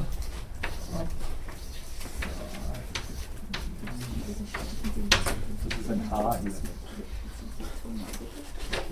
hier. Salins, Marshall Salins. Aber zur Ehrenrettung muss man sagen, also auch innerhalb der Ethnologie genau deshalb schwer kritisiert worden ist. Clifford Geertz hat da ganz massive Systemtheoretiker in die Ansätze von. Nein, also gut, das, vielen Dank, selbstverständlich. Das schaut so aus, als wenn die Ethnologie da irgendwie Schaut, schaut ein bisschen so aus, wie wenn, wie wenn erst der Füllsack kommen musste, um, um, das, um darauf hinzuweisen. Das ist nicht auf meinem Mist gewachsen. Also das die Beobachtung und die Rolle des Beobachters ist durchaus schon das Ja, natürlich. Also das ist sozusagen, der ist unter Beschuss natürlich, genau deswegen. Das ist jetzt nicht meine großartige Leistung, sie da hinzuweisen. Bitte. Wie schaut es jetzt eigentlich mit der Philosophie aus? Wie objektiv wissenschaftlich ist die? Weil das Problem ist ja, dass das die Philosophie ja nach wie vor, wenn man sich die Lehrveranstaltung anschaut, sehr metaphysiklastig ist. Und wenn man objektiv jetzt im banalen Sinne von auf ein Objekt gerichtet die kann man das Metaphysik kann man nicht im Experiment beweisen oder sonst irgendwas. Also wie schaut es in der Philosophie aus? Ist eigentlich sehr problematisch, wenn die Philosophie objektiv wissenschaftlich ist. Außer man nimmt natürlich ein Thema wie Sie, ne? aber ansonsten Philosophie. Nein, aber, ich meine, aber da hat man wenigstens, Sie können sagen, wir haben Artefakte, wir können am Menschen sehen, was bedeutet Arbeit, aber im vielen philosophischen Idealismus und so kann man das ja nicht. Das ist ein reines Theoretisieren und so weiter. Also wie weit schaut es in der Philosophie allgemein aus, weil Sie gerade die Philosophie oder die Wissenschaft so hoch gelobt haben, aber Philosophie zum Beispiel kann eigentlich nicht objektiv in dem Sinne sein. Also, weit gefehlt. Ich bin nicht dabei, die Wissenschaft hoch zu loben. Ich möchte darauf das hat aber schon so geklungen. Nein, ich möchte darauf hinweisen, dass wir heute einen anderen Wissenschaftsbetrieb haben, als in, weiß nicht, Marshall Salins 70er Jahren oder dann Platon vor 2000 Jahren oder 2500 Jahren gehabt hat. Also, da gibt es Unterschiede ich bin jetzt nicht so wissenschaftsgläubig, dass ich sage, hey, hier passiert genau das Richtige. Nicht? Nur haben wir doch mittlerweile eben genau in dem Sinne dann eine recht äh, mittlerweile einige Jahrzehnte dauernde Diskussion darüber, was sich denn legitimerweise aus bestimmten Perspektiven sagen lässt nicht? und wie weit diese Perspektiven dann eine Rolle spielen und wieder herausgerechnet werden können. Nicht? Also, aber ich möchte darauf hinweisen, dass ja auch eigentlich die Philosophie oder zumindest eine ganze Reihe berühmter Philosophen äh, bei dieser Aufmerksamkeitsmachung auf die Perspektive derer, die da historische Darstellungen liefern, eine große Rolle gespielt haben. Nicht? Also diese berühmten Arbeiten von Michel Foucault kennen Sie alle. Das ist gleichsam innerhalb der, äh, des philosophischen Diskurses eine besondere äh, Geschichte. Nicht? Und darüber hinaus, heutige Wissenschaftstheorie ist sich sehr bewusst, was da an Perspektivität im Spiel ist, wenn solche Aussagen gemacht werden. Das Fatale gerade bei der Geschichtsschreibung oder, oder wenn Sie diesbezüglich die, die philosophische Historie oder die philosophische Geschichtsschreibung ansprechen. Nicht? Das Fatale an dieser Geschichtsschreibung ist ja der Umstand, dass sich im Prinzip die Perspektive auch der Historiker selbst alle paar Jahre verändert. Nicht? Man lernt einfach dazu und kommt drauf, hallo, das, was der damals dargestellt hat, das ist ja dann doch aus einer bestimmten Perspektive herausgeschrieben und wir müssen diese Perspektive auch noch irgendwie betracht ziehen, um festzustellen, ob der damals, äh, sagen wir mal, in dieser Art und Weise äh, Recht gehabt hat oder nicht. Ich, ich, meine, ich kann jetzt natürlich kein Pauschalurteil über die Zunft der Philosophinnen und Philosophen abgeben. Ich würde glauben, dass Philosophinnen und Philosophen, die am zeitgenössischen Stand ihrer Forschung, ihrer Disziplin forschen, durchaus dieser Problematik bewusst sind und sie versuchen zu berücksichtigen und dann auch möglichst genau zu sein versuchen und entsprechende Wortwahl. Also das ist ja auch, das ist zum Beispiel etwas, was man bei Darstellung in Büchern oder in Schriften sehr schnell merkt. Also diese einerseits eher apodiktische Darstellungsweise, wo darauf hingewiesen ist, dass es so gewesen sei, und da fährt die Eisenbahn drüber. Nicht? Und auf der anderen Seite solche Formulierungen wie nach allem, was wir zurzeit wissen, könnte es unter Umständen so und so gewesen sein. Nicht? Also da ist diese Relativi Relativierung schon mit impliziert und ich würde mal glauben, dass sich heutige Darstellungen oder Darstellungsformen eher dieser relativierenden Schreibweise anpassen sollten. Nicht? Weil man sozusagen mittlerweile auch im Verlauf einer eigenen, seiner eigenen Karriere sehr schnell die Erfahrung machen kann, dass sich die wissenschaftlichen Blickwinkel verändern und man etwas, was, weiß nicht, zu Beginn seiner Karriere hieb- und stichfest gewirkt hat, äh, völlig verändert hat. Also Sie wissen, wissenschaftliche Paradigmen haben früher länger gehalten, um es kurz zu formulieren. Mittlerweile erleben wir fast alle fünf, sechs Jahre einen Paradigmenwechsel. Naja, auch im Hinblick auf unser Themengebiet, im Hinblick auf, auf die Arbeit. Ja, Ja, wir müssen diesen Wechsel erleben, weil Ja. sonst gibt es keinen Fortschritt. Selbstverständlich, ja. Das ist der Grund, warum es äh, meiner Meinung nach sehr sinnvoll ist, auf theoretischer Ebene diese Perspektivität zu reflektieren. Ja? Sozusagen ganz bewusst äh, von vornherein davon auszugehen, zu versuchen, dass zum Beispiel, was Arbeit ist, beobachterabhängig ist. Ja? Und nicht gleichsam drüber zu fahren und zu sagen, pass auf, ich sage euch jetzt, was Arbeit ist. Und das wird dann bei der Prüfung knallhart abgefragt. Okay, wir extemporieren einigermaßen in, also Sie sehen die Struktur der Lehrveranstaltung. Geplant war was anderes. Äh, geplant äh, war ein Einstieg in eine Thematik, die von dieser Annahme einer ursprünglichen Wohlstandsgesellschaft weg äh, so etwas wie Gründe dafür liefert, warum umgekehrt eigentlich heute davon gesprochen werden könnte oder unter Umständen auch sollte, dass wir zumindest einen Teil unseres Lebens, naja, zumindest nicht mit dem verbringen, was je aktuell gerade als Arbeit bezeichnet wird. Sie sehen die Vorsicht in der Formulierung, weil ganz einfach nicht klar ist, ob nicht eine Generation später genau zu dem, was ich jetzt als Nicht-Arbeit bezeichnen würde, dann doch Arbeit gesagt wird. Äh, Sie wissen alle, dass, ich weiß nicht, ein großer Teil der Freizeitindustrie, ich weiß nicht, äh, von der Animation angefangen bis hin zu, ich weiß nicht, den verschiedenen äh, Freizeitberatungen und viel mehr, was da gibt, in, in den 50er Jahren oder 60er Jahren für Lächeln gesorgt hätte. Das wäre selbstverständlich niemals als irgendwie relevante Arbeit betrachtet worden. Heute lebt gerade in Österreich ein sehr großer Teil der Bevölkerung davon. Dürfte klar sein. Und das in, innerhalb einer einzelnen, einer einzigen Generation. Und ich weiß nicht, habe ich hier voriges Mal diese Anekdote von Steve Jobs, nur um das zu beleuchten, angebracht? Ja, genau. Also der Vater konnte nichts, äh, konnte nichts mit dem anfangen, was der Sohn für Arbeit gehalten hat. Naja, das finden wir heute auf Schritt und Tritt und das ist sozusagen äh, auch ein Hinweis darauf, wie schnell sich die Entwicklung beschleunigt, also wie intensiv sich die Entwicklung beschleunigt hat. Und das insbesondere, darf ich nur kurz den Gedanken zu Ende, weil sonst kommen wir halt gar, nicht mehr, gar nirgends mehr hin. Und das, insbes und das wird besonders deutlich vor einem hin historischen Background, der, so viel wir wissen, ich betone, darin besteht, dass sich über nahezu eine Million von Jahren die Bedingungen unseres Daseins kaum verändert haben. Das ist ein ganz entscheidender Punkt. Eine Million von Jahren. Wir haben jetzt, ich weiß nicht, sagen wir mal, 2000 äh, Jahre äh, sowas wie moderne Zivil Zivilisation und ich weiß nicht, sagen wir mal 15.000 Jahren, wenn es hochkommt, oder 12.000, 13.000 Jahre sowas wie landwirtschaftstreibende äh, Produktionsbedingungen. Äh, vor diesem Hintergrund ist eine Million unvorstellbar lange. Und in dieser Million hat so viel, in dieser Million von Jahren hat sich, so viel wir wissen, kaum etwas verändert. Woher wissen wir das zumindest oder glauben es zu wissen? Aus einer Unzahl von Funden, die sich äh, über viele, äh, über mindestens drei Kontinente äh, erstrecken, nämlich in dem Fall über Afrika insbesondere natürlich, Europa und Asien. Und zwar eines bestimmten Werkzeugs, das für die Steinzeit besonders äh, relevant gewesen sein soll. Es handelt sich um einen Faustkeil, der auf beiden Seiten so zugespitzt abgeschlagen wurde. Also so, äh, die amerikanische Literatur sagt B-Face dazu. Unter dem Namen finden Sie das in der Literatur eher. Also es ist so ein typisches äh, Steinwerkzeug, wo, wobei dieser Teil dann so eben ausgeschlagen wurde, damit er recht scharfe Kanten hat und dass man damit dann äh, Fälle bearbeiten kann und also Fälle schneiden kann und Fleisch schneiden kann und ähnliches mehr. Also ein, gleichsam ein Zerteilungswerkzeug, ungefähr Faustkeil groß.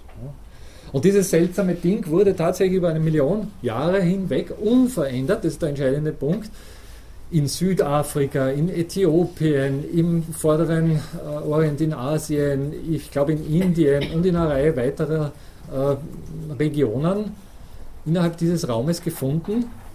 Und äh, das wirklich Erstaunliche, Erstaunliche an dieser Sache ist, dass das Ding wirklich seine Form bewahrt hat. Dass es nicht, also nicht gleichsam ausgebaut wurde, nicht äh, rationalisiert wurde, nicht äh, mit einem Keil oder mit einem, Entschuldige, mit einem ja, Stock versehen wurde äh, und ähnliches mehr. Und so viel man weiß, einfach auch aufgrund der Vielzahl äh, der Artefakte, die man bei bestimmten äh,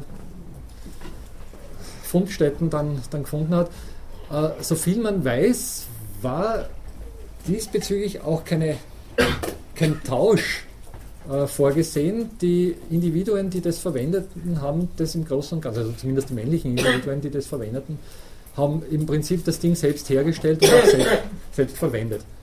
Also da gab es äh, gleichsam keinen Spezialisten dafür, sondern so ein Ding hatte jeder. Zumindest jeder, jedes männliche Mitglied dieser Gesellschaft. Sie wollten vorher äh, noch eine Frage stellen? Ja, äh, sie passt jetzt nicht mehr so gut, aber das ist ja egal. Also durch die, im Hinblick auf die Verschiebung der Werte von den Berufen, ne? ja.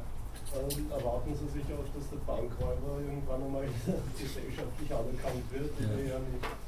Es gibt da ganz. Ja in also ästhetisch in den Filmen und so ist ja Polizisten. Ich meine, nicht zu übersehen ist natürlich, dass ich weiß nicht, äh, was gibt es noch für aktuell für George Clooney und so, der immer so ein bisschen ein Bandit, die, zumindest in diesen ganzen Oceans-Filmen äh, und so. Ne? Also, dass äh, da schon so gewisse kulturelle äh, Rutsche gelegt wird, um das auch gesellschaftlich irgendwie in den Bereich des Interessanten zu rücken. Ne? Aber das ist jetzt sozusagen, ob das Auswirkungen haben wird und zukünftige Generationen sich dann pauschal auf Bankraub spezialisieren werden, ich meine, äh, also sagen eine zeitgenössischere Form dieser Sache ist natürlich zum Beispiel das Computerhacking, nicht? Und dass da innerhalb bestimmter Gruppierungen durchaus Reputation gewonnen werden kann. Und dass das auch schon getan wurde, indem äh, tatsächlich in was für große Netzwerke eingebrochen wurde, ohne da irgendwas anzurichten. Einfach nur, um eine, Nachricht zu hinterlassen. Bin der und dann that, nicht? Oder so auf die Art. Also das ist äh, nicht zu übersehen, würde ich mal sagen. Es gibt diesbezüglich eine ganz berühmte Stelle bei Karl Marx, nämlich in den Theorien über den Mehrwert, wo er, wo er darüber spekuliert, dass auch der Verbrecher durchaus produktiv äh, für die Gesellschaft arbeitet, nämlich indem er so etwas wie ein Rechtssystem notwendig macht und einen Richter notwendig macht, der eben gleichsam äh, dann nach dem Rechten sieht und Recht spricht und ähnliches mehr. Ne? Also so, sozusagen in dieser damals im 19. Jahrhundert sehr erwogen Dialektik, die eben gleichsam diese, diese Perspektivität vorwegnimmt, die ich gerade angesprochen habe, oder diesen Perspektivenwechsel vorwegnimmt. Nicht? Also wir können es so betrachten, wir können es aber auch so betrachten. Nicht? In dieser sogenannten Dialektik ist dann eben schon unter Umständen sowas angedacht oder vorbereitet, was Sie gerade angesprochen haben. Ich glaube, das ist wieder so ein Beobachterding. Also ich kann mich an eine, eine Dokumentation über Neapel erinnern, mhm. was eine ältere Dame gesehen hat, die, die wahnsinnig äh, besorgt war über ihren Enkel, weil er keinen Job hatte. Mhm. Und dann zwei Wochen später hat er endlich einen Job als Handtaschenräuber bei der Mafia. Und sie war wahnsinnig glücklich, dass er endlich Geld nach Hause gebracht hat. Also es ist, es ist, wieder, es ist wieder eine Perspektivenfrage. Ich denke auch, auch wenn, wenn man, wenn man ein, ein, ein, ein Verbrecher unter Anführungszeichen bei uns hier sieht sich selbst als arbeitenden Menschen. Gut, also ich, ich, würde so jetzt, verdient er seinen ja. Lebensunterhalt. Okay. Also das ist ich, ich würde jetzt vermuten, dass dieses Beispiel, das Sie schildern, aufgrund seiner Kuriosität in die Medien Eingang gefunden hat nicht, und deswegen auch mittlerweile gehandelt wird. Aber äh, ob das jetzt, sagen wir mal, wirklich für unsere gesamte Gesellschaft symptomatisch ist, nicht, das ist ein bisschen eine andere Frage. Grundsätzlich würde ich schon sagen, dass, also wenn Sie zum Beispiel die Diskussion Roma äh, und ähnliche Minderheiten betrachten, dass es doch auch äh, gewisse kulturelle Unterschiede geben mag im Hinblick auf erstens mal Eigentumsgedanken. Nicht? Also was ist Eigentum was ist nicht Eigentum. Zweitens auch die Art, sich etwas zu verschaffen, äh, variieren kann. Ja? Und diesbezüglich natürlich Diskrepanzen entstehen. Das ist ganz klar. Bitte, wobei ich jetzt selbstverständlich nicht in dieses plakative Horn stoßen möchte, dass Roma äh, da äh, sich pauschal als irgendwie äh, der Eigentumsfrage etwas flexibel gegenüber verhalten. Ne? Keineswegs. Das dürfte klar sein. Okay. Ja, ähm, die Dynamisierung, aber das kann ich heute nur mehr andeuten. Äh, was interessant ist, dass man vor ungefähr 80.000 bis 120.000 Jahren, also die Datierungen sind da nicht so genau, aber doch, äh, also aus einem Zeitraum vor 80.000 bis 120.000 Jahren plötzlich ein bestimmter Ort von Muscheln, eine gewisse Nasarius-Muschel, findet, und zwar auch sehr verbreitet in all diesen damals von Menschen bewohnten Gebieten, die auf eine bestimmte Art und Weise durchbohrt wurde. Also sehr deutlich ein Artefakt, genauso wie dieses Ding da darstellt, das allerdings natürlich jetzt als Werkzeug überhaupt nicht tauglich ist. Das ist der entscheidende Aspekt an dieser Geschichte, also zumindest nichts, für nichts verwendet werden kann, was wir heute als Arbeit bezeichnen würden. Und man vermutet, dass das erstens mal natürlich als Schmuckgegenstand verwendet wurde. Schon das ein gravierender Unterschied zum. Also, um es deutlich zu machen, nicht? Werkzeuge verwenden auch manche Tierarten. Ja, also es gibt Raben, die was nicht, so kleine Stöckchen verwenden, um irgendwas aus einem Behälter herauszufinden und, und ähnliches mehr. Also Werkzeuge werden mitunter auch bei Tieren verwendet. Äh, ein nachträgliches sich selbst schmücken wird bei Tieren kaum beobachtet. Also das heißt, Tiere sind geschmückt entweder aufgrund des Federkleides oder sonst irgendwas, aber sie schmücken sich nicht selbstbewusst. Also da ist sozusagen ein deutlicher Unterschied zur äh, tierischen Evolution vorhanden. Und der zweite Punkt, der mit diesen, oder der zweite Aspekt, der mit diesen Muscheln natürlich verbunden ist, ganz einfach deswegen, weil man sie gelegentlich, zum Beispiel in Äthiopien, auch sehr weit inlands gefunden hat, nämlich 120 Meilen von, oder 150 Kilometer vom, vom, äh, von der Küste entfernt gefunden hat. Zweiter Aspekt ist natürlich der des Tausches. Man geht ganz allgemein heute davon aus, dass in dem Moment, wo die Menschen zu tauschen begonnen haben, diese enorme Dynamisierung in die Wege geleitet wurde, die eben seit, sagen wir mal, den letzten 30.000, 20.000, vielleicht auch nur 10.000 Jahren dafür gesorgt hat, dass wir unsere Welt grundlegend verändern, dass wir völlig andere Bedingungen schaffen, als sie damals über Jahrmillionen hinweg geherrscht haben. Und damit eben auch unsere eigenen Arbeitsformen oder Arbeitsaktivitäten grundlegend verändern. Also der Anbeginn des menschlichen Fortschritts, wenn Sie so wollen, oder des Wirtschaftswachstums wird von einigen Theoretikern im Tausch gesehen. Nicht so sehr im Werkzeuggebrauch, der eben auch bei Tieren gefunden werden kann, sondern eher im Tausch. Und der Tausch, und das werden wir in der nächsten Stunde ausführlicher äh, besprechen, hat eine ganze Reihe von hochinteressanten, äh, speziellen, auch philosophisch relevanten Aspekten, äh, die unter anderem zum Beispiel auch darin bestehen, dass wir, naja, halbwegs friedfertige Wesen geworden sind. Es lässt sich nämlich ebenfalls aufgrund gewisser Funde annehmen, dass wir in Vortauschzeiten wirklich diese berühmten äh, Wölfe einander gewesen sind. Nicht? Homo homini lupus, das kennen Sie alle. Nicht? Also der Mensch ist dem Mensch ein Wolf. Das heißt, er fällt ihm in den Rücken. Er will ihm Böses. Erst der Vertrag unter den Menschen hat dafür gesorgt, dass wir miteinander auskommen. Äh, es gibt Hinweise darauf, dass die Menschen tatsächlich, bevor sie zu tauschen begonnen haben, eher böse, böse zueinander waren. Also es gibt Hochrechnungen, das weiß man aus Funden von Gräberstätten, dass äh, 30 Prozent der männlichen Menschen, die damals gelebt, sind, gelebt haben, eines äh, unnatürlichen Todes, also das heißt eines von Menschen verursachten Todes gestorben sind. Und wenn Sie das hochrechnen, würde das sozusagen aufs 20. Jahrhundert hochrechnen, würde das bedeuten, dass eine Milliarde Menschen aufgrund von Homizid äh, gestorben sind, also das heißt durch Tötung anderer Menschen ge gestorben sind. Im 20. Jahrhundert waren es ohnehin sehr viele aufgrund der Weltkriege, das wissen Sie. Man geht, glaube ich, von was sind 100 Millionen oder was aus. Äh, aber eine Milliarde ist demgegenüber gigantisch. Und das sollen bitte in Vortauschzeiten die Normalbedingungen gewesen sein. Das heißt, äh, sie haben äh, unter diesen Bedingungen besser, oder sie sind unter diesen Bedingungen besser nicht irgendwelchen Fremden begegnet. Bitte. Machtstrukturen bringt ja nicht automatisch eine bessere ethische Konstitution mit sich. Nicht? Das Ja. ist, man, man, man nimmt ja an, dass früher ethische Grundhaltungen innerhalb von Familienverbänden gegeben waren und dann ja eben nur durch Machtinstrumente die Leute halt gezwungen waren, aber keine Ganz richtig. netter waren. Ganz richtig. Ja, ja. Äh, Es ist nicht automa automatisch der Markt, der besser macht, aber es sind eine ganze Reihe von Bedingungen des Tausches, die besser machen. Also die zumindest äh, menschliches Miteinander ermöglichen. Und auf diese Bedingungen werden wir das nächste Mal ausführlich eingehen. Gut.